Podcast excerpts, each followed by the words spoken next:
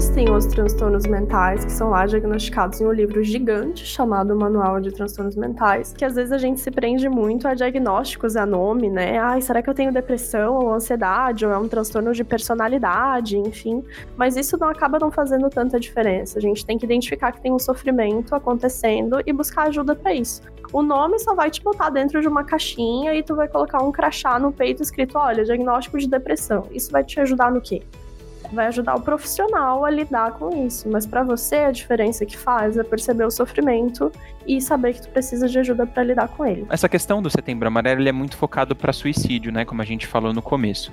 E, e como você disse, tem inúmeros conflitos, né, que podem evoluir para uma para uma decisão da pessoa que é extremamente crítica, né? Como, como é o suicídio. E muita gente é, li, liga o suicídio apenas à depressão, o que não é uma verdade, né? É, tem, da onde mais pode vir esse, esse desejo? Então, o suicídio, é, muitas vezes ele é pensado, mas existem vezes que ele não é pensado, que ele acontece por impulso. É, ele geralmente está ligado a algum transtorno, então não só a depressão, transtorno bipolar também, que tem episódios depressivos, a esquizofrenia, por exemplo, transtornos de personalidade, que tem alguns comportamentos muito é, de se autoflagelar, né, tão ligados ao pensamento suicida, mas também pode acontecer é, de uma pessoa que não fecha diagnóstico para transtorno nenhum, tá em um sofrimento que faz ela pensar que o suicídio é a única opção.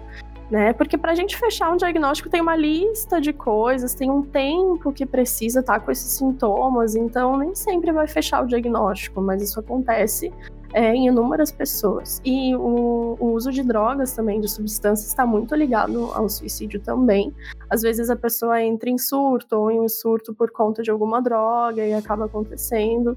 É, então, nem sempre está ligado só à depressão, nem sempre está ligado só a um transtorno mental. É, mas, se a gente pensa em depressão quando pensa em suicídio, é muito bom porque estamos atentos a essa doença. Só não podemos generalizar tudo, que sempre o suicídio vai ter ligado à depressão. A generalização é algo que me preocupa muito e que é uma tendência da sociedade, né? A gente generalizar. Mas é importante estar atento que existem inúmeros motivos que podem acabar levando a um sofrimento tão grave quanto ao pensamento suicida, né? E Amanda, como que foi escrever a carta? Trabalhar em parceria também com, com os autores? Então, foi bem curioso é, escrever a carta, porque psicólogo está muito acostumado a fazer escrita científica, né? Então a gente tem que escrever a palavra bonita, a palavra que a gente aprendeu na faculdade, que é o termo correto de se usar, e nem sempre isso vai fazer sentido para a pessoa. Então, o que, que eu usei como termômetro? Eu tenho uma irmã adolescente, ela tem 15 anos, e eu escrevi a minha carta e pedi para ela ler. Eu falei: olha, seja bem sincera, o que, que você tá achando dessa carta aqui? Aí ela assim: olha, parece que tu tá falando com um adulto. Daí, opa, preciso mudar a minha carta e mudar a minha escrita. E é engraçado porque eu atendo muito adolescente no consultório.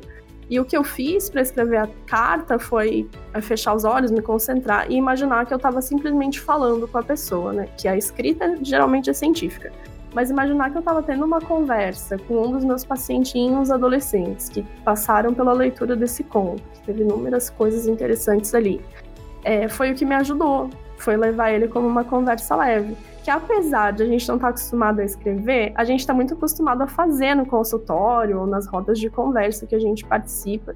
Então foi olhar um pouquinho mais para esse lado da minha, da minha ação, da minha profissão, né? É, ler o conto foi muito bacana. A minha parceira também é psicóloga, parceira de conto. E foi muito legal observar a visão de outro profissional a respeito do assunto. A gente trocou ideias também. É, e é muito mais confortável a gente lidar é, com coisas que conhece mais profundamente. Então, ela trouxe uma questão do. O, o, livro Tudo Acontece em um Lar, né, em um lar psiquiátrico, e ela trouxe algumas coisas que faziam muito parte da minha realidade quando eu trabalhei em um lar psiquiátrico também. E aí olhar aquilo pelos olhos de outro profissional é muito bacana, porque a gente pensa realmente, a gente está a gente tá concordando aqui na nossa ação, na nossa prática.